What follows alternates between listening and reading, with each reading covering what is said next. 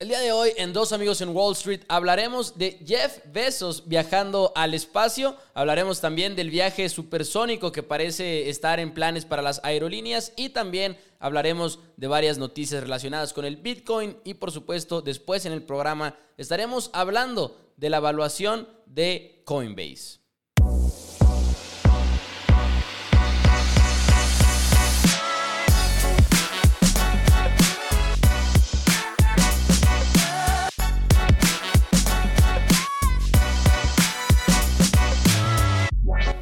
Hola a todos, bienvenidos a Dos Amigos en Wall Street. Mi nombre es Mauricio Rodríguez, como siempre, con Juan Pablo Carrillo para hablar con ustedes del mundo de las finanzas, hablar un poquito de las noticias financieras, que hay muchas en este programa. Creo que estamos emocionados, JP y yo, porque son como, estamos más emocionados de lo, de lo normal por las noticias que hay.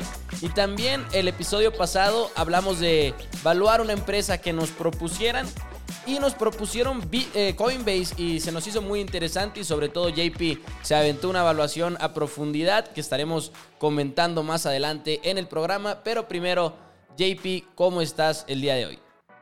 ¿Qué onda, Pepo? Estoy, la verdad, como dijiste, súper emocionado. O sea, no se imaginan la cantidad de tiempo que le puse a, a la evaluación de Coinbase.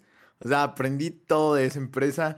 Eh, todo lo que se pueda saber lo aprendí y entre más buscaba, o sea, lo interesante fue que entre más este investigaba, más me adentraba y más me adentraba y luego decía de que, ok, entonces, ¿qué, qué podría ser un buen número para poner aquí y así? Y, y pues salí de compras también porque bajó el peso y vamos a hablar por qué bajó el peso. Y, pues tuve que aprovechar y compré un poco más de ATT, que es de las cosas que ha estado bajando porque casi todo ha estado subiendo. Excelente. Y de hecho, pues gracias a Zapatillas Mai por la sugerencia de evaluar Coinbase. Llegaron varias sugerencias. Esta fue la que se nos hizo la más interesante de todas. Así que, pues, fue una muy buena idea. Así que lo estaremos platicando más adelante. JP, no sé si quieras pasar directo a las noticias o si tengas algo que decir acerca de tus compras. Yo lo único que tengo que platicar es que tengo sentimientos encontrados, ya que ustedes saben que una de mis posiciones principales es Rocket y ha estado subiendo últimamente, pero está subiendo no por los motivos que yo quiero que suba, está subiendo porque están haciéndola una acción de Reddit, así como GameStop, como el cine AMC, y se están poniendo de acuerdo para hacerle un squeeze ya ha subido mucho en los últimos días, pero por eso. A mí, y a mí no me interesa que suba por eso. Sí, no, es que es increíble. O sea, Reddit ahorita anda con todo. O sea, en serio. Ve, voy a checar Blackberry. Ok, ya, ya bajó un poquito tan siquiera. A ver, AMC. Mm, casi todas están en máximos históricos. O sea, está, es una locura. Es una locura. Les está saliendo súper bien. O sea, no, no entiendo este mercado. O sea, es que esto sí es un juego. O sea, por esto la gente dice que Wall Street es un juego y no, no entiendo qué está pasando. O sea... porque qué bien por todas las personas que salen ganando. y al final de cuentas, qué bien por ellos. Pero también mucha gente sale perdiendo, que es lo triste, ¿no? Es como que dices, uff, pero bueno, es parte de, es parte de. Sí, o sea, pues aquí es cuánto riesgo quieres este, soportar y si estás bien, si puedes dormir en la noche, date. Exactamente, pero bueno, ¿algo que quieras decir antes de pasar a las noticias? No, ya, si quieres hay que, hay que darle porque hay bastante, bastante información. ¿Por cuál quieres empezar, JP? Porque son demasiadas. Ok, pues yo creo que me voy a ir por las elecciones de México y por qué bajó el peso.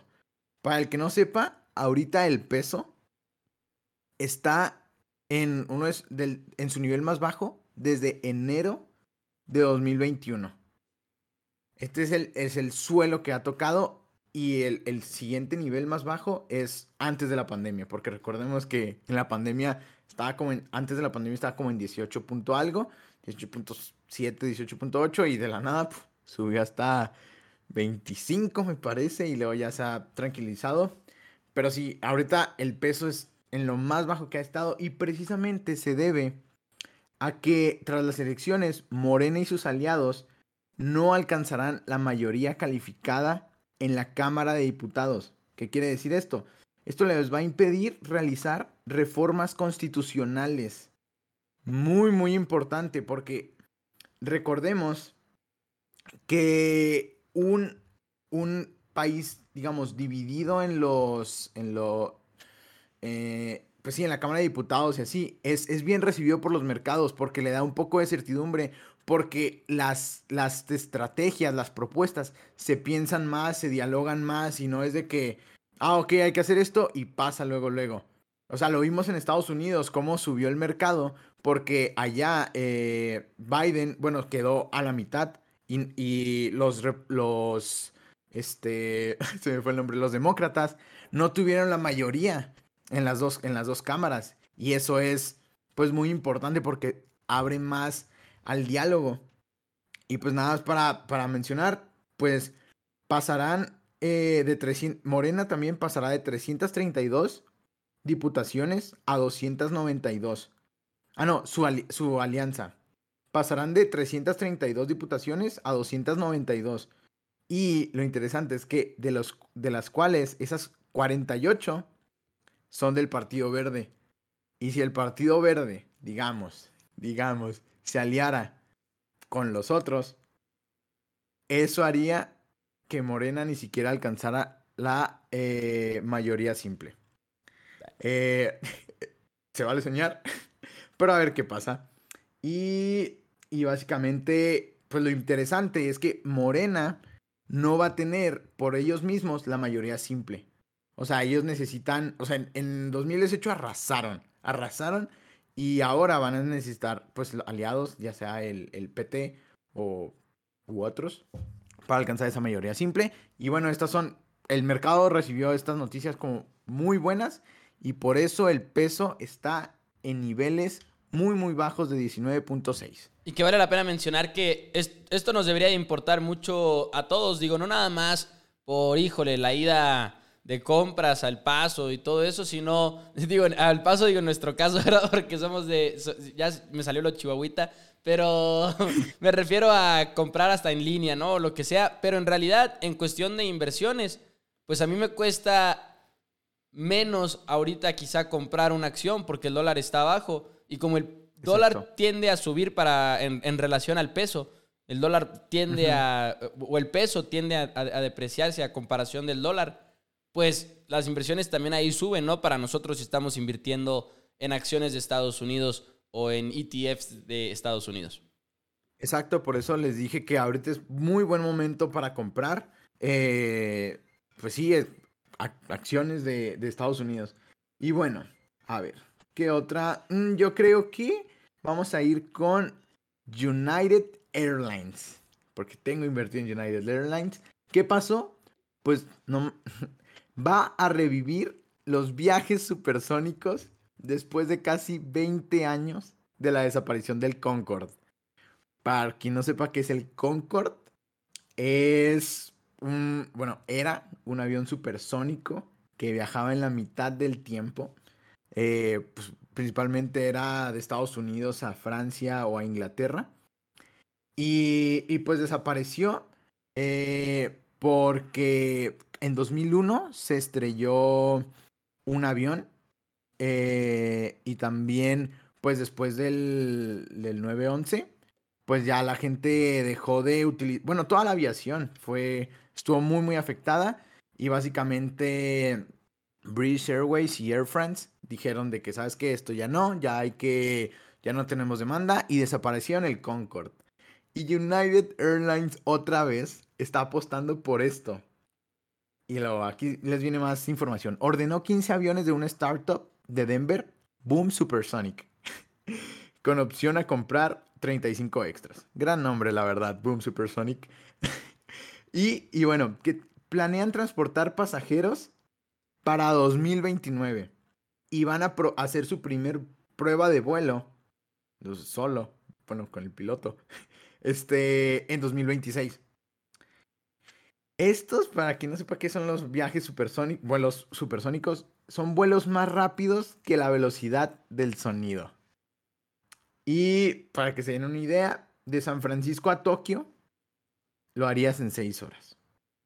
Que es la mitad del tiempo porque se hacen como 12, 11 horas y media. Ahí es donde, ahí es donde yo tengo una duda y no sé si sepas la respuesta, pero en todos lados he visto el ejemplo de que de San Francisco a Tokio llegarías en seis horas. O sea, nada más se abren ciertas rutas, ¿no? O sea, no es de que puedas ir de un lado a cualquier lado en, ah, viajes supersónicos, sino son como tantas rutas, ¿no? Como antes que era, ¿cuál era la otra ruta de Londres? Londres, algo. Nueva York o algo. Mm. Eh, las importantes, Nueva York y creo que California. Qué locura, ¿no? Sí, o sea, estamos en el futuro. Es, y este, me encanta el nombre supersónico, o sea. Suena, suena como. suena como que te vas a dar el jalón así como el halcón milenario. sí, no, está, está muy loco. Y bueno, de seis horas y ahorita se hacen como once y media, doce. Y también algo muy importante. Al parecer va a ser, o la empresa, Boom Supersonic, no, no puedo parar de decir su nombre, va a ser 75% menos costoso que el Concorde. Mm. Esto es muy, muy importante. O sea, es demasiado importante porque, uff, ya me quiero subir. Ya me quiero subir esa cosa. 2029, allá voy. Y bueno, hablando también de... De viajes, de ese estilo. de viajes de este estilo, nada más y nada menos que Jeff Bezos, el hombre más rico del mundo, el CEO por ahorita, porque ya se va a retirar, de Amazon, junto con su hermano, irán en el primer viaje de turismo espacial de Blue Origin el 20 de julio. En el cohete New Shepard, así se llama. Para quien no sepa, Blue Origin es una empresa de Jeff Bezos. Recordemos que para estos turismo espacial hay tres empresas. SpaceX, de Elon Musk. Sí. Eh, Virgin Galactic, de Richard Branson. Eh, bueno, fundada por Richard Branson. Ya no sé si, creo que ya perdió el 50%. Creo que tiene la... Pero sigue involucrado, ¿no? Pero sigue, sigue involucrado. Sí, sí, involucrado. Y Blue Origin de eh, Jeff Bezos. Y pues va a ir junto con su hermano y está interesante. La empresa está subastando el tercer asiento. ¿Quién quiere ir en el primer viaje de turismo espacial de la empresa de Blue Origin? Y uff, pues solo te voy a decir que ahorita va en 2.8 millones de dólares. ¿La, subasta para ir con ellos? La subasta. Y esto fue noticia del lunes. Esta fue noticia del lunes y la, la subasta se cierra el viernes. vamos arriba. Sí. Wow. La, subasta se cierra. Sí, la subasta se cierra el viernes. Y esto está interesante. 2.8 millones por 10 minutos. Porque el viaje, como escuchaste, el viaje durará en total 10 minutos. Pero el viaje ya estando ahí, ¿no? ¿Mande? O sea, estando ahí ya duras 10 minutos. Sí, o sea, no, desde el despegue. ¿Desde el despegue? Sí, o sea, es que el viaje durará 10 minutos y cuatro de ellos van a ser sobre la línea eh, Karman, que marca la frontera entre la atmósfera terrestre y el espacio. What the fuck? Así es, o sea, es, es cortito, papá. Es... Pero imagínate, o sea, lo vas a ver con tus propios ojos, vas a o sea, vas a verlo, ¿sabes? No, no vas a estar viendo una foto, ni una imagen, ni algo de realidad virtual. O sea, vas a estar viendo todo. Es increíble, o sea, en serio es increíble que ya estemos hablando de turismo espacial, de que no, pues voy a ir a... ¿Qué vas a hacer hoy el fin de semana? Y, sobre pues, todo... voy a ir con mi familia a ver el espacio. y sobre todo de, de, varias empresas, o sea, están compitiendo, es como... Siempre me, me acuerdo de que digo, Star Wars, las películas y todo, ¿no? Pero que le decían Star Wars a aquella carrera de poner a alguien en la luna, por ejemplo, cuando Estados Unidos y, Rusia traían, por ejemplo, esa, ese conflicto. Y ahora es como algo parecido, pero en el mundo privado, en el mundo de las empresas, y es de que, ok, ¿quién va a lograr ciertas cosas primero? Si va a ser SpaceX, si va a ser eh, Blue Origin de Jeff Bezos, o la otra, ¿cómo se llama la otra, perdón? Virgin Galactic. Virgin Galactic, la verdad es que qué locura de, tiempos, ¿no? Pero pues en fin, Jeff Bezos va para allá y logra darle al mismo tiempo demasiada publicidad a Blue Origin, nada más porque todo el mundo está hablando de la noticia de que Jeff Bezos va a ir en ese viaje. Es que sí, o sea, No, me parece increíble y, y, qué chido la verdad por él, porque él sí dijo de que pues siempre ha sido mi sueño y pues va a llevar a su hermano en el primer viaje. O sea, e, es un sueño hecho realidad, la verdad. O sea, wow. Qué increíble. Wow, pero, wow, wow. Pero bueno, pasaremos a, otra noticia y me gustaría primero empezar con una noticia que hasta me dio gusto ganarle a JP porque yo sé que JP está enamorado de esta compañía. Se trata de Nubank. Nubank es pues este, esta fintech, una de las fintechs, la fintech yo creo más importante en toda América Latina. Y pues van a comprar 500 millones de dólares. Berkshire Hathaway, que es la empresa de Warren Buffett, uno de los mejores inversionistas de todos los tiempos, y que muchas veces se mantiene alejado de cosas de tecnología, como lo hemos platicado aquí en el programa, pero pues van a invertir 500 millones de dólares en esta empresa que se llama Nubank, y es como un banco digital que tiene muchas cosas, digo, tiene tarjetas de créditos, pero también tiene préstamos, tiene hasta seguros y todo. JP, tú has sido fan desde el primer día de esta empresa, de hecho tienes hasta tu tarjeta de Nu. Y 500 millones de dólares lo que invierte Berkshire Hathaway es este eh, operan en Brasil, ahorita operan en Brasil, México. ¿Y cuál es el tercer país en el que operan principalmente? Hay un tercer mm, país, si quieres, aquí lo... Argentina, si no me equivoco. Aquí lo tengo, de hecho, en este momento lo, lo confirmo. Pero pues sí, son 500 millones de dólares. Ya habían también tenido un acuerdo de 250 millones de dólares con un conjunto de inversionistas. Y ahorita Nu se estima un valor de 30 mil millones de dólares. No es una empresa pública todavía. Sí tienen planes de en el futuro a largo plazo hacerse públicos, pero no en el corto plazo, ¿eh? según la entrevista que le hacen aquí a los directivos de Nubank. ¿De cuánto es la evaluación? 30 mil millones de dólares. No, eh, no, sí. billones. 30 mil. 30 billones. Sí, pero en español es 30 mil millones de dólares. ¿Me explico? Sí, sí. Sí, es que me, me confunde tanto decirlo en español.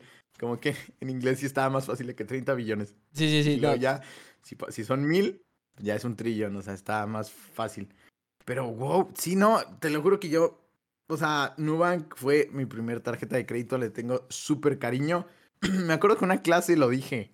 Y todos como que se sacaron de pex, de que, ah, caray, tienes una, tienes una tarjeta de crédito de, de un banco brasileño, ¿cómo está eso? Y yo de que, son, una, son, son, unos cracks, son una verga, o sea. Y, es, que, y es que aparte ya dejan de ser como, como es tan digital todo.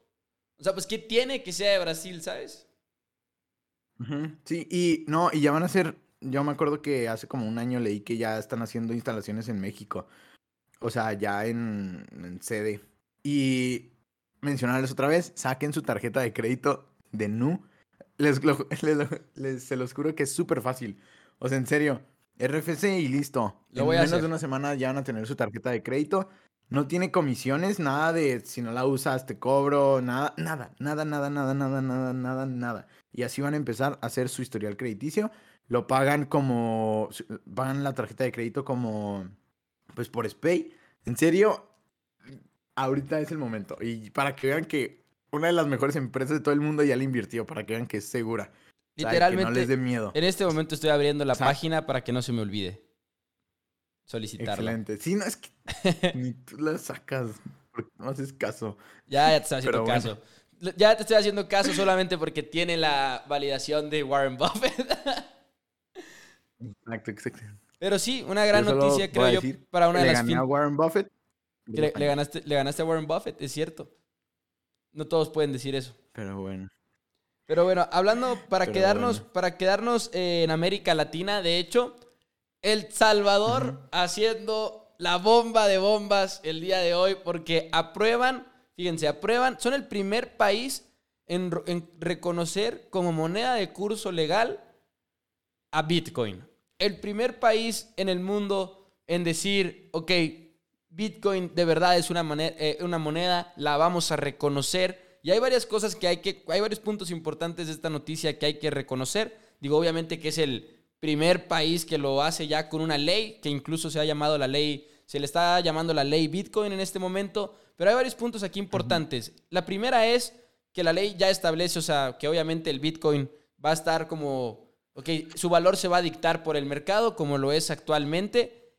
Este punto también es importante, no estará sujeto a impuestos sobre las ganancias de capital, al igual que cualquier moneda de curso legal. O sea, porque ya va a dejar de ser como una inversión, ¿no? Ya va a ser en realidad, ok, una moneda, entonces no va a haber impuestos de ganancias de capital.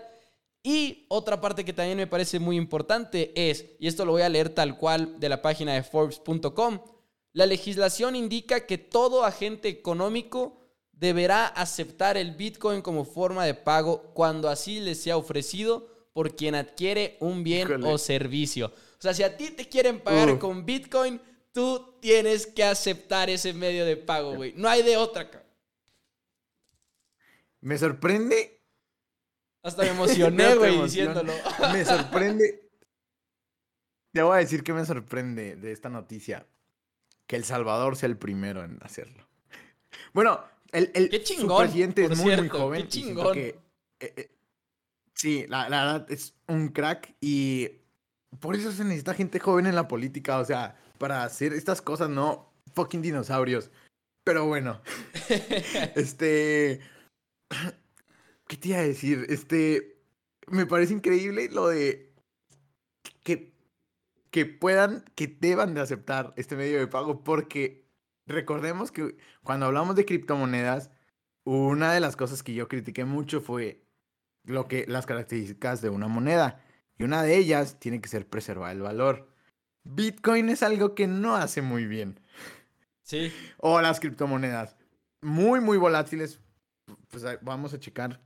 Déjame en abril estaba en, en, abril creo que fueron sus altos como de 62 mil dólares. Y ahorita ya va que en 30, 36 mil. 35 mil, ahorita subió 10%, Ethereum 5, Cardano 6, Binance 6. Pero, fíjate, en, en, abril 62 mil dólares, cuando llegó a ese alto, cuando rompió, cuando hablábamos de que ya su capitalización era de, de un trillón y todo eso, pero ahora están bien bajos, ¿no? Y eso es lo que dices tú, que es difícil para Bitcoin preservar su valor o tener algo estable. Sí, la verdad, o sea, yo creo que la técnica va a ser ahí, recibes pago en Bitcoin, vendes todo tu Bitcoin. Yo creo que así le tienen que hacer las empresas porque, por ejemplo, ayer, ayer antes de la esta noticia se dio ayer como en la noche, como a las 10. Este, ayer, no, ayer o antier. Creo que ayer o antier, yo no me acuerdo, bajó Bitcoin y todo como 10%. O sea, tuvo una caída muy fea y luego después sale una noticia y ya otra vez todo para arriba. Este, y es, pues es muy interesante pues esto de que cómo va a preservar el valor. Y lo que me llama mucho la atención es que esto le beneficia completamente a Coinbase, que ahorita vamos a hablar de ello. Claro. En serio, noticia de qué tanto me gustó esa compañía. Y ¿tienes esta noticia o...? Tengo una noticia que también... esta noticia rápido. Eh, bueno, ok, dale, dale. Sí, para... Porque es de Bitcoin. la mía también es de Bitcoin, de todas maneras. El tema y... Sí, sí, para ponerlo de, fondo. Bueno, rápido mencionar que ya hay medicamento contra el Alzheimer aprobado por la FDA, la asociación que, que aprueba todo en Estados Unidos, de que ya sea medicinas, comida, bla, bla, bla. Ya hay medicamento y fue creado por, la, por Biogen, empresa de biotecnología de Massachusetts, y se va a llamar Aduhelm, la medicina. Ahora, ojo, esto se me parece muy importante. El precio por año del tratamiento será de 56 mil dólares. Wow. Una reverenda locura. Y bueno, dijeron que no subirá por cuatro años, tan siquiera. Pero los analistas estaban, se esperaban un precio de entre 10 a 25 mil dólares. Y es de 36 mil. 56. Ah, 56 mil dólares. Oh, shit. Sí, fue, pues fue muy, fue muy loco, o sea, la verdad es demasiado dinero, o sea, vamos a ponerlo en, en pesos mexicanos para asustarnos. Un millón ciento veinte mil pesos. Y bueno, y tras esta noticia, las acciones subieron 40% ese mismo día de la empresa. Se dio la noticia y ¡pum! 40%. Y es lo padre de las empresas de biotecnología. O sea, yo sí he querido invertir en alguna que otra, pero pues me da miedo porque esa, ese negocio, pues los medicamentos es un gran negocio, pero y tienes... dependes mucho de las patentes, dependes mucho de, de, de todo eso y es muy difícil saber cómo, qué tan bueno eres. O sea, siento que tienes que conocer a la empresa perfectamente y quién es tu científico estrella para invertir en eso, porque estás confiando plenamente en que vas a ser un crack y vas a crear una, una medicina que no existe. Pero cuando tienes la fortuna de que, híjole, sí se fueron con la patente y consiguieron la patente, pues eso ya es una, pues es una barrera de entrada al negocio automática, ¿no? O sea, no, tú, la, la competencia existe, pero al mismo tiempo no existe porque no, tienen la patente. Y yo sí. Entonces, eso es bastante épico, pero como dices tú, es difícil saberlo y evaluarlo de que. O sea, es difícil decir, esta empresa va a tener la cura para. el tratamiento, perdón, para el, el Alzheimer, ¿no? Pero tengo una noticia de que se relaciona con Bitcoin también. MicroStrategy es una empresa, pues de esas que tienen softwares como para sistemas de información, para los negocios y que pueden crear reportes, informes y análisis con este tipo de softwares para las empresas. En realidad no es tan importante, pero nada más quería como decir el giro para que pues se note que no tiene nada que ver con esto, pero resulta que MicroStrategy ya ha hecho tres emisiones de bonos, ya ha alzado capital por medio de los bonos tres ocasiones en menos de un año, con el objetivo de todo el dinero que agarren de ahí, comprar bitcoins todo el dinero que están agarrando de, estos, de esta venta de bonos están comprando bitcoins, bitcoins, bitcoins. Y lo que está haciendo la empresa en sí es apostarle a que eh, bitcoin en algún punto va a superar al efectivo y que se va a empezar a usar más bitcoin quizá o que el valor va a ser suficiente como para justificarlo. Pero para darnos una idea, eh, por ejemplo, este año ellos esperan una pérdida de 284 millones de dólares que en gran parte es por las fluctuaciones que ha habido en el mercado de Bitcoin. Digo, ahorita lo platicábamos como de 62 mil dólares, ahorita ya va en 35 mil, por ejemplo, y ellos han comprado en varios puntos. Pero lo que también está interesante es que ellos ya tienen 92 mil Bitcoins. Según su último reporte financiero, ellos tuvieron 92 mil Bitcoins en su empresa y no se van a salir del plan que tienen. Están eh, emitiendo más bonos, están listos para comprar más Bitcoin. Y uno ve la noticia del Salvador y dice, bueno, pues la verdad es que les puede salir la apuesta, pero al mismo tiempo, como que todo esto me recuerda a casos que hemos leído hasta, hasta en la carrera que nos ha tocado investigar de empresas que han jugado con derivados o cosas por el estilo o con activos financieros cuando no es a lo que se dedican. Y como que uno dice, ok, al negocio le puede ir muy a toda madre, pero si si no les sale esta apuesta de Bitcoin, les va a ir mal. Los puede hacer quebrar. Exacto, los puede hacer quebrar. verdad. Y lo contrario también puede ser cierto, ¿no? O sea, les puede ir extremadamente bien si el precio de Bitcoin sube, ¿verdad? Pero al final de cuentas, como que uno se ondea pensando, es una empresa que se dedica a otras cosas por completo y, no lo está haciendo el CEO desde el punto de vista de persona física, no, no, no. Esto lo está haciendo MicroStrategy como empresa. Sí, y mencionar que MicroStrategy eh, es una de las empresas que más dinero tiene invertido en Bitcoin. O sea, es de las, creo que está en el top 5 de las que más, de las compañías que más tienen Bitcoin. Y, y pues sí, son estas empresas pues, que le están apostando todo. Sí, y lo, bueno. Lo que sí es que dijeron que, por ejemplo, si caía 75%, que los que están comprando el bono, que de todas maneras tendrían mucho pues mucha cobertura colateral, pero ya veremos llegado el momento. Esperemos que no se llegue, pero... Sí, a ver qué pasa. Es que sí, ya en el futuro cuando haya más claridad, es que sobre todo siento que lo que sí es que el Bitcoin y todas las criptomonedas se van a van a alcanzar un punto medio, o sea, se van a estabilizar, digamos, y, y ya van a poderse usar como moneda, pero ahorita no es el momento. Yo Así digo. Es. O sea, no, pues es que no, no preservan ahorita el valor. Y hablando ya de, de todo esto, no, tengo que. Uf, estoy muy emocionado, en serio, o sea, por Coinbase. No te imaginas todo lo que aprendí, en serio. Vamos a hablar primero de. Es que tengo mucha información. No, me vas a dejar poner ni siquiera la transición, JP. No me vas a dejar ni siquiera poner la transición. Estás tan emocionado que ya se te olvidó la transición. Vamos a verlo. Dale, dale. Y bueno, JP, después de todo tu trabajo para evaluar Coinbase, platícanos de entrada que, pues digo, repitamos primero qué es Coinbase. ¿Qué es Coinbase? Sí, no, aquí tengo un chorro de cosas. Bueno, es una compañía que provee principalmente cuentas financieras para criptomonedas. Pues, literal, una cuenta para que compres Bitcoin o cualquier criptomoneda y la almacenes. Pero no solo eso. Es una plataforma para invertir. O sea, también puedes invertir, almacenar, ya sea en tu cartera, que ahorita voy a llamar, bueno, en tu, bueno, ya de una vez, en tu hot wallet, que un hot wallet es como esta cartera que está en el servidor, que sí utiliza internet y es la que puede ser hackeada, o también la puedes tener en una cold wallet, eh, que es ya, que ya es fuera de, del internet y se utilizan llaves y todo esto. Y es, esa sí es súper, súper segura. Bueno, también tiene almacenamiento. O también eh, Coinbase mismo te lo puede guardar tus criptomonedas. Y ese es un servicio de suscripción que tienen también. También puedes ganar eh, criptomonedas. ¿A qué me refiero con esto?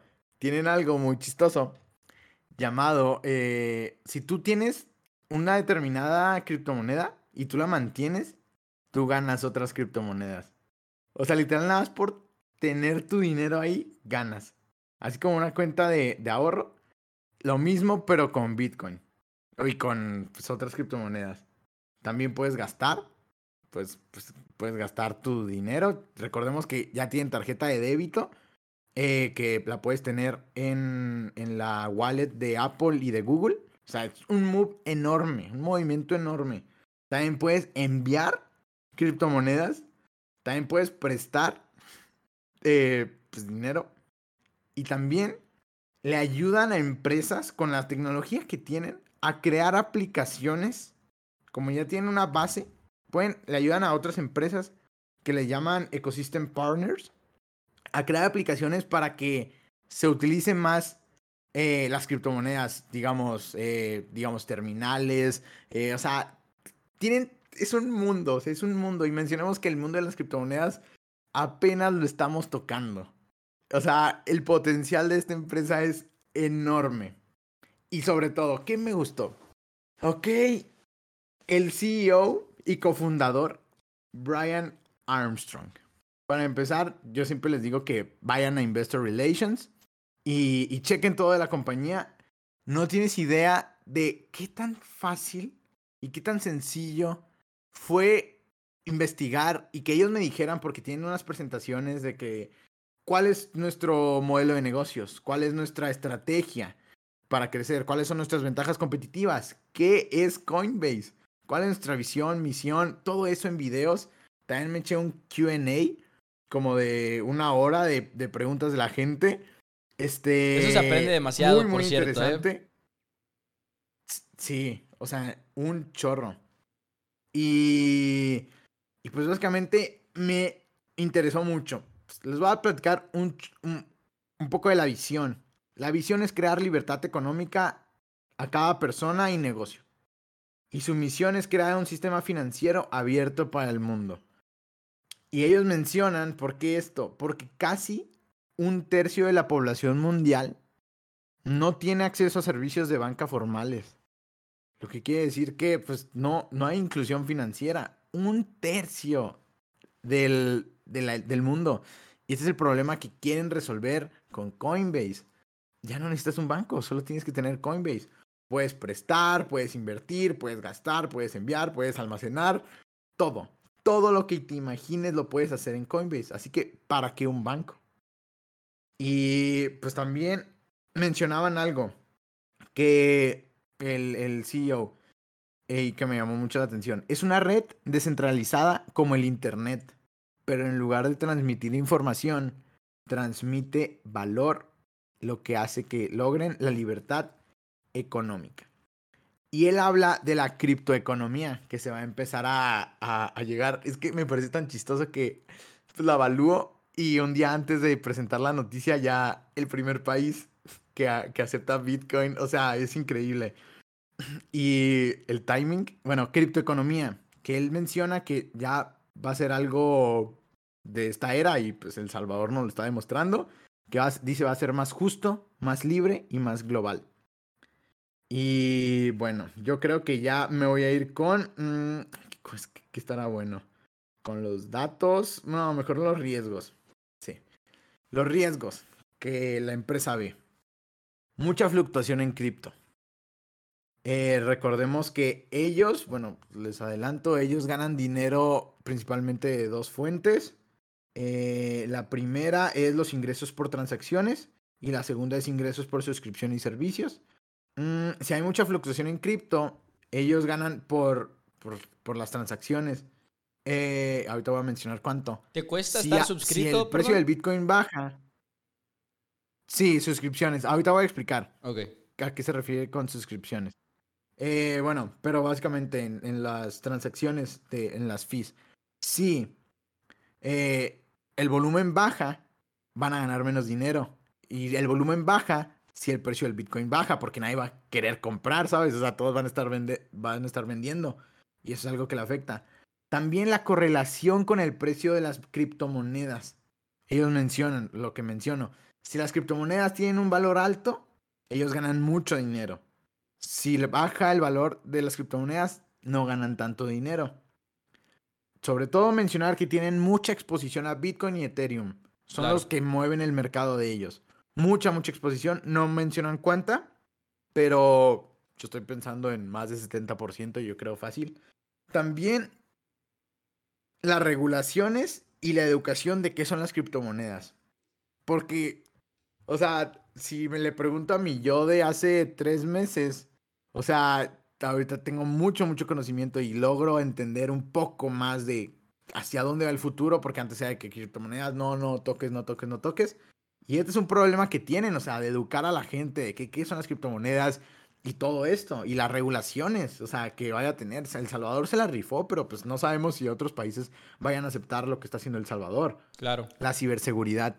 Muy importante, la ciberseguridad. Estamos viendo que ya desde la anterior vez dije que es muy, muy importante lo de la ciberseguridad, que va a ser un problema que nos va a llegar a todos y va a ser un problema de, del futuro. Y mencionar a CrowdStrike de nuevo, una de las, la empresa para mí la mejor de ciberseguridad. También, otra es continuar innovando y adaptarse a los cambios. Muy importante, ellos dicen, o sea, tienen que seguir innovando y tienen que seguir sacando cosas que a la gente le guste y que lo utilicen. O sea, ahorita me parece el modelo de negocios muy bueno, pero tienen que seguir sacando nuevas cosas. Por ejemplo, la tarjeta de débito que ya la tienen. Y otras cosas, la, la verdad. Sobre todo. muchas cosas y más con lo que es criptomonedas. Sobre todo ahorita que estás diciendo esta parte en la que ellos tienen que seguir, pues, evolucionando y evolucionando. El otro día que estábamos platicando de los NFTs, hablábamos de, de la opinión de Mark Cuban, quien ha estado bien involucrado en toda la parte de criptomoneda, y le hacían una pregunta de Coinbase. Le decían de que, oye, es que es muy caro, por ejemplo, igual las comisiones en, en Coinbase. Y lo que él decía es de que Coinbase es nada más como el inicio de todo esto. Entonces, el argumento de Mark Cuban es, va a haber más plataformas como Coinbase y van a ser más baratas. O igual esa Coinbase sea barata, pero la parte de innovación como que para competir con todas estas empresas que en algún punto van a entrar con la misma plataforma. Sí, bueno, Coinbase la verdad sí no es barato. Y, y hablando de NFTs, en el QA dijeron que iban a integrar NFTs eh, de una forma para que se compren más sencillos. O sea, están en todo. O sea, estamos hablando de criptomonedas, estamos hablando de NFTs. Es una plataforma, es una empresa de tecnología 100%. Tecnología súper disruptiva. Y me parece súper, súper interesante. También dijo que Coinbase aceptará Central Bank Digital Currency. Estamos hablando del renminbi digital, que es el de China. Estamos hablando del, del dólar digital, del euro digital, que pues, van a salir en unos años, van a, siempre y cuando cumplan con los requisitos de estar en la plataforma. O sea, se pueden aliar, o sea, Estados Unidos se puede aliar con Coinbase. O sea, imagínate ese deal de que, ok, porque Coinbase es muy seguro, muy, muy seguro. O sea, tienen seguros, o sea, tienen, bueno, aquí te voy a decir, recordemos, en la Cold Wallet, que es la que la que está fuera del, del, del, del internet y así, y requiere llaves, ahí tiene el 99% de su dinero. O sea, súper, súper seguro.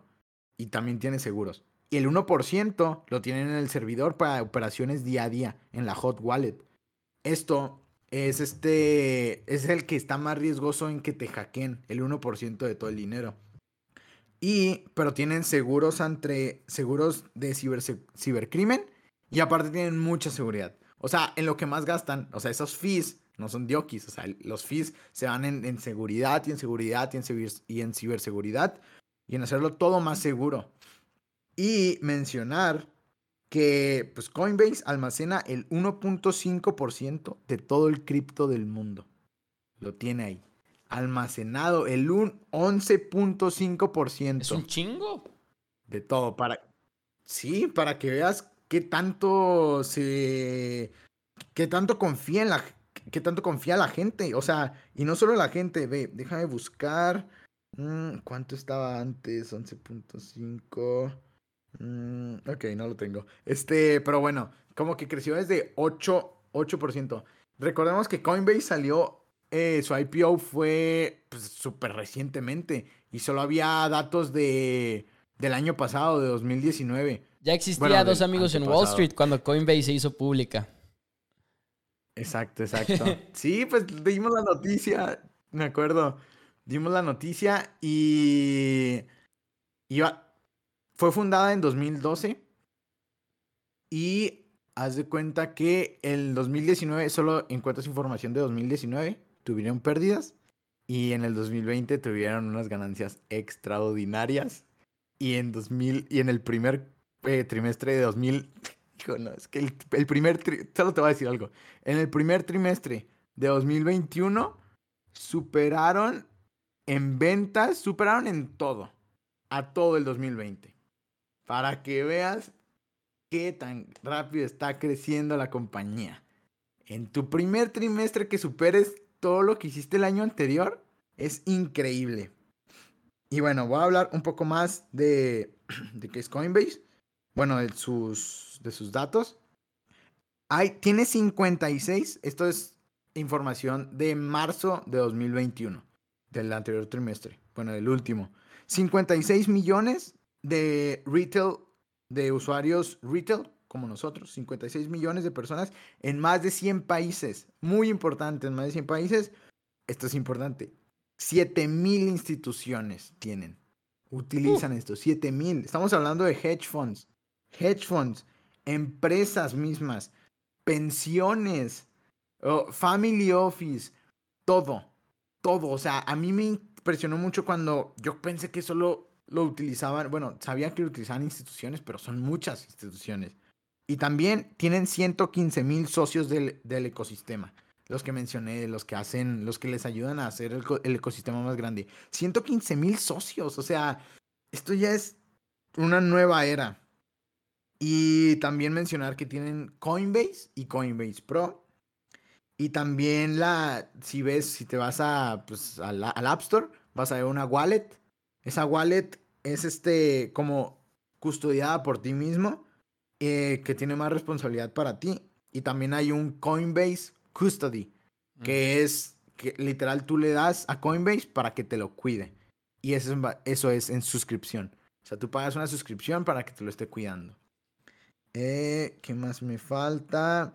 Ah, también mencionaron este, que están enfocados en el cliente eh, en base a la o sea, lo principal que ellos ven es la confianza.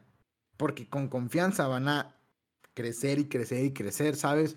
Y mencionaron algo muy interesante, que van a ofrecer servicios de otros exchanges descentralizados. O sea, ya es lo que mencionabas, que van a ver más baratos y así. Ellos quieren implementarlos, o sea, de que no decir de que, ok, lo de, lo de un exchange no lo vas a poner, poner acá. O sea, ellos quieren que eso eh, esté mismo en la plataforma, que no, que no sea de que un Apple, de que yo soy Apple y nada se acerca a mi sistema operativo. No, no, no, al contrario. Eso, eso me gusta mucho porque... Todo junto y mencionaba... Eso, me gusta mucho porque estás agarrando a la competencia y, a la competencia también le va a convenir estar en Coinbase porque el usuario, el volumen de usuarios que tiene Coinbase en este momento y que va a tener en este momento va a ser superior seguramente. Entonces me gusta porque estás haciendo a tu competencia aliados en realidad. Sí, sí. Y mm. mencionó el CEO. Es que me, me, encanta cómo piensa el CEO. O sea, en serio, muy joven. Eh, mencionó el caso de Amazon donde Amazon empezó a vender productos de su competencia. O sea, ellos de que cáiganle a mi marketplace, vendemos productos de mi, de, mi competencia y así mantuvieron contento al cliente, porque el cliente ya no tenía que elegir, todo estaba en un mismo lugar y es de lo que pues, están viendo. Ahora, uf, rápido, el modelo de negocio. Ingresos por transacciones representa el 86% de, de todo el negocio los ingresos por transacciones. A, los, a las personas de retail se les cobra en promedio eh, un fee eh, de 1.4% por transacción. Para almacenamiento principalmente, para almacenamiento seguro y prevención de fraude. Recordemos que tienen seguro. O sea, tienen seguro este, de por si pasa cualquier cosa. Y también, escucha esto, ¿eh? Los inversionistas retail como nosotros, 1.4% y las instituciones 0.1% de fee. Estamos hablando 0.1% de fee. ¿Por qué se da esto? Porque más volumen, entre más volumen eh, hagas, pues más, más barato te lo tienen que hacer, porque pues, pues sí, para que le, le salga bien el negocio y para que las instituciones no se vayan, que son las que mueven el dinero. Este, y por eso esta diferencia de 1.4 de retail a 0.1% de instituciones. También el segundo, el segundo segmento, ingresos por suscripción y servicios, que este creció en comparación al año pasado 126%. Eh, los ingresos por suscripción y servicios es por almacenar sus criptomonedas de una forma segura, cobran comisión dependiendo del monto manejado. O sea, entre más, si tienes cierta cantidad de dinero, te cobramos esto por suscripción. Eh, y también los usuarios, por mantener su dinero, ganan criptomonedas también. O sea, lo que te mencioné de que como una cuenta de ahorros, que si tienes tu criptomoneda y la dejas ahí, vas a ganar criptomonedas, otras, o de la misma, ya no me acuerdo. Y, y aparte, la misma Coinbase se queda con una comisión de esas ganancias. O sea, comisión por todos lados. Básicamente, pues. Que te sirve hasta cierto punto como una cobertura del riesgo y la exposición que tienes al precio, ¿no? De las criptomonedas. Sí, 100%. 100%. O sea, si tú ganas, si, si el Bitcoin sube o cualquier criptomoneda sube, ellos van a ganar. Y también por el volumen. O sea, básicamente es eso. Y, y si tú haces ganancias de, de esta manera, eh, van a ganar dinero y sobre todo mencionar, o sea, ellos quieren que, que las criptomonedas se empiecen a utilizar y qué mejor manera que incentivando a tu cliente que tenga criptomonedas. O sea, es un negocio circular. O sea, tú quieres que, tú quieres que eh, se utilicen más criptomonedas en el mundo, entonces tú incentivas a tu cliente a mantener sus criptomonedas y a utilizarlas para que así gane dinero. Y al mismo tiempo tú estás ganando dinero de ese dinero que están ganando por mantener por mantener eh, sus criptomonedas. Es interesantísimo el negocio. Este, me llamó mucho, mucho la atención. Eh, y aquí está, van a invertir mucho en ventas y en marketing y seguirán sacando productos innovadores. Es, lo que es su estrategia de, de crecimiento. Y pues sus ventajas competitivas son la confianza, que es la empresa líder, que es fácil de usar para los nuevos clientes, el tamaño y la escalabilidad, porque son los, mayor, son los más grandes, la tecnología que utilizan y la liquidez en muchos activos. Sobre todo esto, la liquidez, o sea, qué importante es la liquidez, la verdad. O sea, si una institución dice, no manches, yo quiero rápido sacar todo mi, no sé, cualquier criptomoneda, la pueden sacar. Porque ellos tienen, ¿cuántos tenían? Eh, ellos tienen alrededor de 45 activos para invertir y para almacenar 90. 90 activos. Y, híjole, es que, ve, en 2018, en el primer trimestre, tenían 23 millones de usuarios retail. Ahorita ya tienen 56. Para que nos demos una idea. El volumen. Recordemos que en el volumen se gana dinero. O sea, entre más volumen e, e, tengan, más hacen dinero. En 2020, solo en 2020 tuvieron 193 billones en volumen de, dólares. 193 billones de dólares se, se manejó. Y ha estado creciendo un chorro. O sea, creo, eh, ha, estado creciendo el volumen de... ¿Cómo se llama? De medio 50%. O sea, ya constando instituciones y retail investors. 50% año con año. Y, los y las instituciones, año con año, de 2018, 91% año con año. Uh. Ahora, muy importante mencionar que los, los que le generan más dinero son los, los retail investors. Porque recordemos, aunque estos tengan mucho más volumen, los institucionales solo es 0.1% y los retail investors es 1.4 promedio. Y aunque sean pocos, ve, te voy a dar la relación. Eh, ah, no, aquí la tengo. A ver, a ver, a ver. Ah, ¿Dónde está? Ok, bueno, tengo otro dato. De los 223 billones. Ahorita ellos están manejando dos. Bueno, te voy a dar el dato de hace un año. Bueno, de hace. Del anterior trimestre, de 2020. Ellos manejaban 90 millones. 90 billones, perdón. De todo el cripto. Y ahora manejan en un solo cuarto más. En un solo trimestre más. 223 billones. O sea, si vieras la gráfica está loquísima. Loquísima. 223 billones y la mitad del dinero, 122 billones, eh, lo tienen guardado. Eh, bueno, son, activos de institucionales. Estamos hablando que la mitad del mercado de Coinbase eh, es instituciones, la otra mitad es retail investors. Y también hablan del mercado de oportunidad. Mencionemos que en 2018 el mercado de criptomonedas valía 130 billones. Ahorita actualmente está en 1.5 trillones. Esto está hablando de un crecimiento anual compuesto de 240%. y este, hijo, aquí tenía uno muy interesante. Básicamente, pues sí, el volumen es casi la mitad. O sea, la mitad de, de retail y la mitad de institucionales. y, ah, no sé si ya dije el volumen. Bueno, el volumen en 2020 fue de 193 billones y ahorita en el primer trimestre de 335 billones. O increíble al, el crecimiento que están teniendo. Y bueno, ahora sí ya la hora de la verdad. Valuaciones. Es que es demasiado, en serio, demasiado. Ya mero, ya mero. Ok, el 81%. Sí, el 81% de eh, datos de 2020, eh, voy a dar un poquito más de datos. Los retail investors significaron el 81.43% de las ventas y los institucionales 4.38. y el 75% eh, el del dinero se originó en Estados Unidos y el 24.37 afuera del mundo.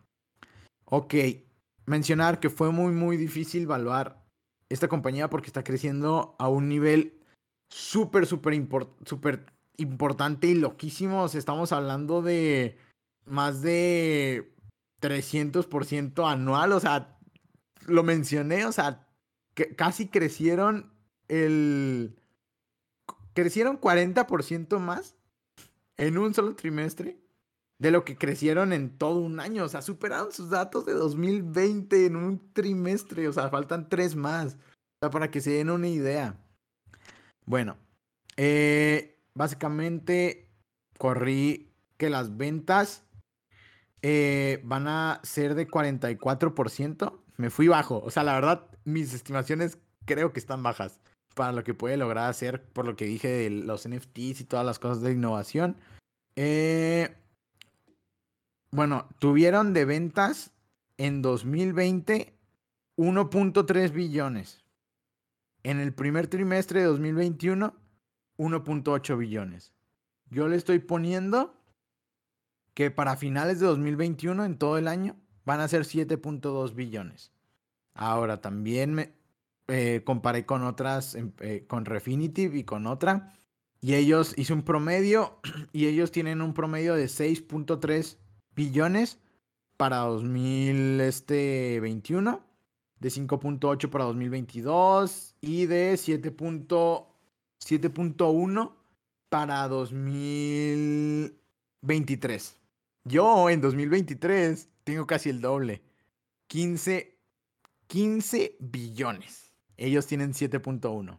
Y para 2025 de ventas yo tengo 18.5 billones y ellos tienen 15 billones. En 2025 ya como que se equilibra más la cosa, nuestros, supuestos.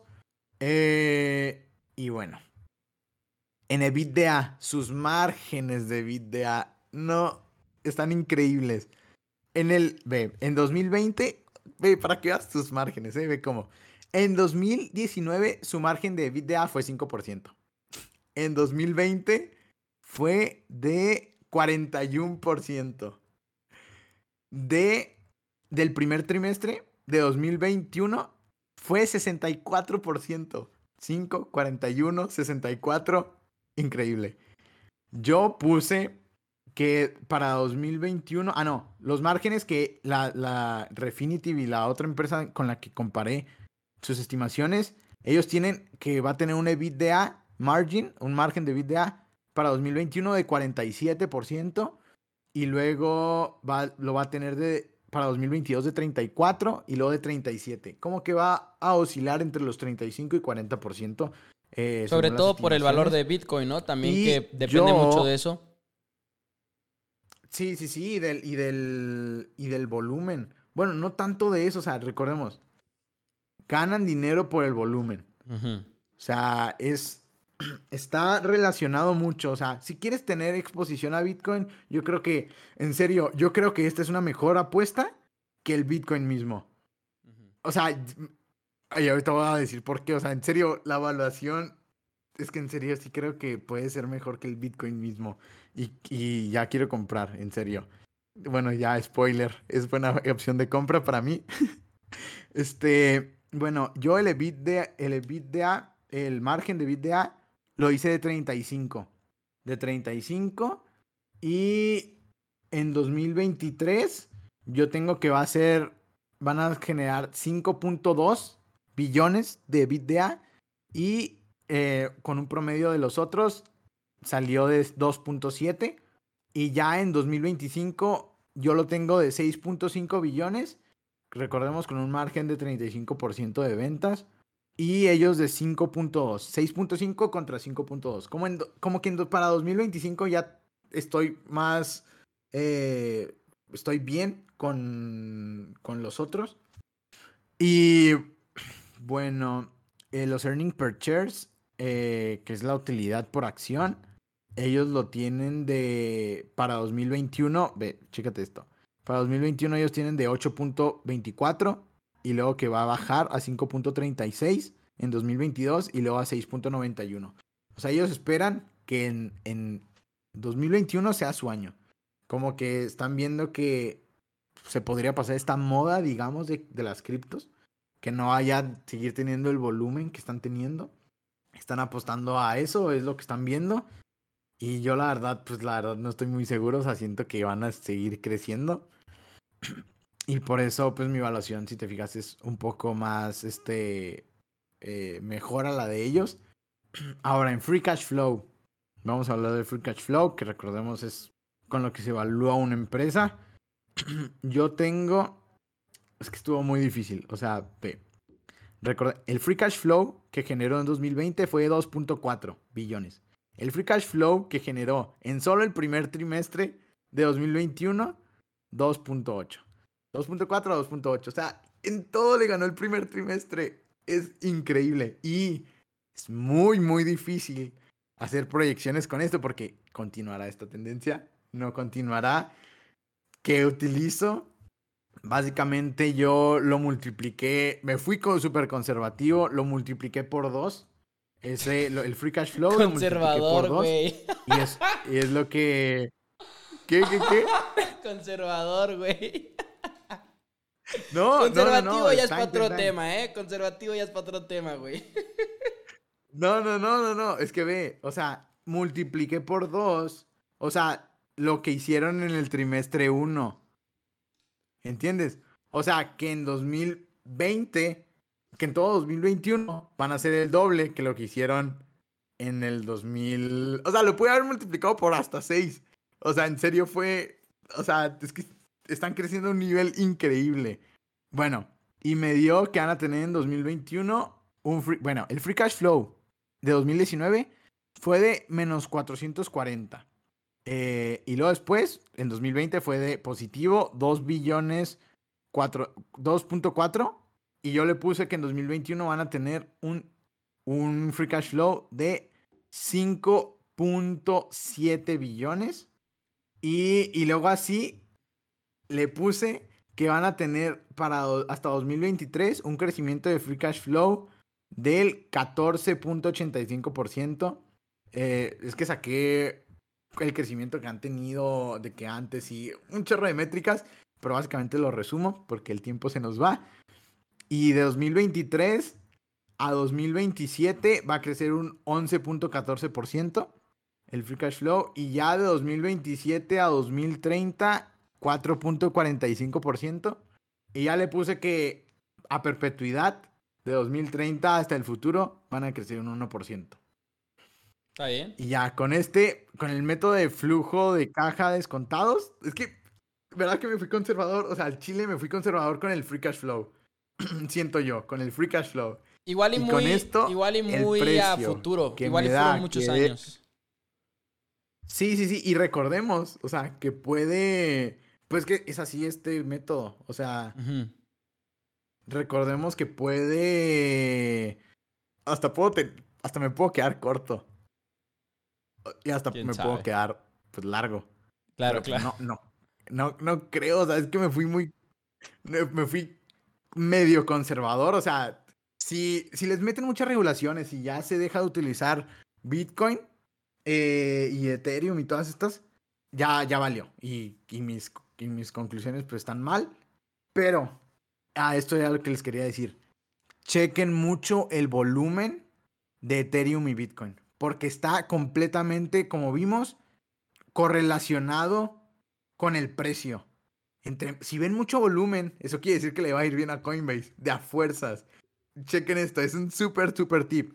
Eh, volumen de Coinbase y volumen de Ethereum. Ok, ya, rápido porque Pepo me apresura. este, el precio me dio, el precio me dio de 740 dólares que ahorita debe uh. costar, según el, según el método de, eh, de, flujo de caja. 740 y ahorita cuesta 220. Ah, caray. 220. Estamos hablando de que debe costar, según mis estimaciones, más de 237% más. 237% más. Ahora, rápido. Múltiplos. Ah, mencionar que no tiene deuda. No tiene deuda, ¿eh? Libre de deuda, así que si pasa algo, no tiene responsabilidades. Ok, rápido. Los peers, la competencia, para, para hacer la evaluación de múltiplos.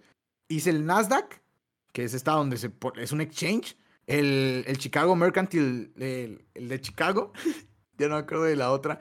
Es la, la, E, ¿qué significa? Ah, pues Exchange, Chicago Mercantile Exchange, qué tonto. E y Square. Square ah, porque es de pagos también y es muy, una empresa financiera muy innovadora y tiene Bitcoin en su, en su balance sheet. Ok, vamos a ver, en promedio ellos tienen, bueno, Nasdaq en Enterprise Value por sales, entre sales, tienen 5. 5. Eh, Chicago Mercantile Exchange Group 11. Square 7.5 y Coinbase 7. Si te fijas, la media es como 7. O sea, en, Enterprise Value to Sales está bien. Está bien este Coinbase. En Enterprise Value to EBITDA eh, se estima que en un año tenga 17 eh, Coinbase. Nasdaq eh, el promedio es 13 y el Chicago Mercantile Exchange Group es de 17. Square no tiene datos porque pues, aún no tiene el EBITDA. O sea, sí tiene, pero muy poco. No tiene de un, de un año. Y del el price earning se estima que vaya a tener en un año Coinbase sea de 35 el múltiplo y la media es de 20 de Nasdaq y Coinbase. Y bueno, en, la actualidad, esto, esos fueron datos promedio.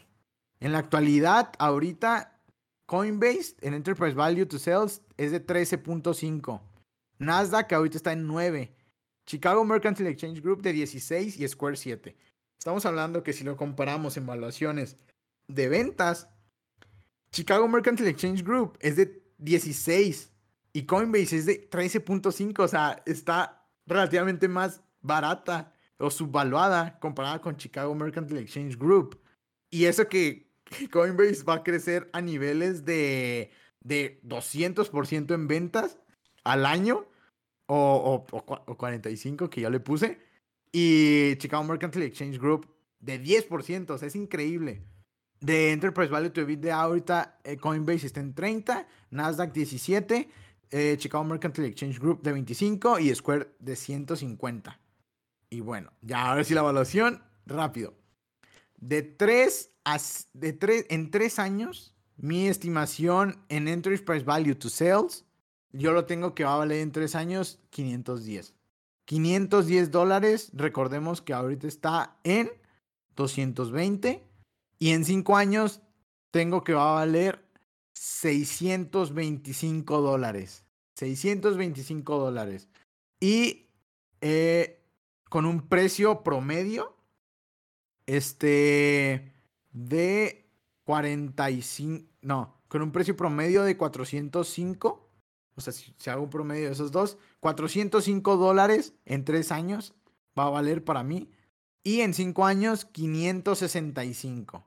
Estamos hablando que en tres años va a valer 84% más de lo que vale ahorita, según mis estimaciones, de Enterprise Value to Sales. Y en 5 años, 157% más. Cumple con todas mis características de doblarse de 3 a 5 años. Eh, y ellos tienen, ah, las estimaciones de ellos es de 300 y 505. De todos modos, sigue siendo más del doble en 5 años, según las estimaciones de Enterprise Value to Sales. Y ahora, contra EBITDA, Enterprise Value to EBITDA. Yo tengo, esta sí bajo un poco, 385 dólares en 3 años y 475 en 5 años. Si lo comparo con, si hago un promedio de estos, en 3 años, yo tengo que va a valer 308 dólares. Si lo comparo con el 3 años de Enterprise Value to Sales, que va a ser de 405, 100 dólares de diferencia. Y en 5 años va a valer 455. Eh, otra, el, comparado con, el, con los 5 años del anterior del Enterprise Value to Sales de 565. 100 dólares de diferencia. te veo, te veo harto, Pepo. No, no, no, para nada. Pero ya, ya dale, dale. acabar esto. Y y este, bueno, eh, va a crecer en Enterprise Value to EBITDA en tres años, según las estimaciones mías, 40% en tres años y 107% en cinco años. En cinco años, en todas las evaluaciones me salió que va a crecer más de 100%, eh, incluyendo también la de Enterprise Value to Sales de, de los otros, que son mucho más conservadores que yo. Y nada más en Enterprise Value to EBITDA de ellos, de ellos sí me salió que es menor. Ahí, o sea, el, lo mínimo que puede costar, según esto, es, a ver, time menos uno, es 98% más. No, o sea, sí es. No, sí es mucho. O sea, lo mínimo, lo mínimo que puedes, que puedes ganar en cinco, en, cinco años es el, el, doble. El doble casi, casi puedes hacer. Y, y, mis estimaciones, según no, o sea, las estimaciones de los, de, de, otros, de otros expertos, digamos, de Refinitiv y de otra que utilizo para comparar. Básicamente, compren Coinbase, eh, chequen chequen mucho el volumen, porque eso les va, va a ser un gran, gran indicador Este, y pues a comprar, ya, ya voy a comprar. No sé si está en el SIC también. No está en el Eso me SIC. está asustando demasiado que no, No está en el SIC. ¿Sí está? No. Ah. Eh, eh, probablemente Pero bueno, no, probablemente en algún punto ahí. lo esté. Digo, al final de cuentas se acaba de listar de manera pública Coinbase. Entonces yo me imaginaría que tiene que pasar un poco de tiempo para que esté en el SIC. Pero JP, yo te tengo que proteger legalmente. La verdad, voy a decir de que, bueno, esta es tu evaluación, tu opinión. Hagan su propia investigación. JP ya está diciendo, compren Coinbase, yo me hago responsable. Pero no, no nos hacemos responsables de que cualquier cosa salga mal con sus inversiones. Esta es nada más la, la- la investigación de JP y vale la pena pues mencionarlo, ¿no? Que hagan sus propias investigaciones para que puedan hacer sus decisiones. Ok, sí, sí, sí. Este. Pues esa es mi recomendación. Ustedes saben si la hacen. Recordemos, tiene un poco. Tiene riesgo. Tiene riesgo al, al estar ligada con, con las criptomonedas. Mucho. Pero, uff, con estos crecimientos. O sea, yo solo les voy a decir que yo sí voy a comprar. Ustedes hagan lo que quieran con la información que les di. Hagan, investiguen más si quieren. Y pues yo creo que eso es todo. Muchas gracias por escucharnos. La verdad, espero que les haya gustado mucho. Y si quieren, si nos pueden hacer el favor de compartir esto para que llegue a la, a la mayor gente posible. Y pues muchas gracias y nos vemos a la siguiente semana. Nos vemos amigos de Dos Amigos en Wall Street. Recuerden seguirnos en Instagram a través de arroba dos amigos en WS. Nos pueden escuchar en Spotify, en iTunes y nosotros estamos por aquí todos los miércoles con noticias financieras y también con temas financieros. Muchísimas gracias. Nos vemos la próxima semana.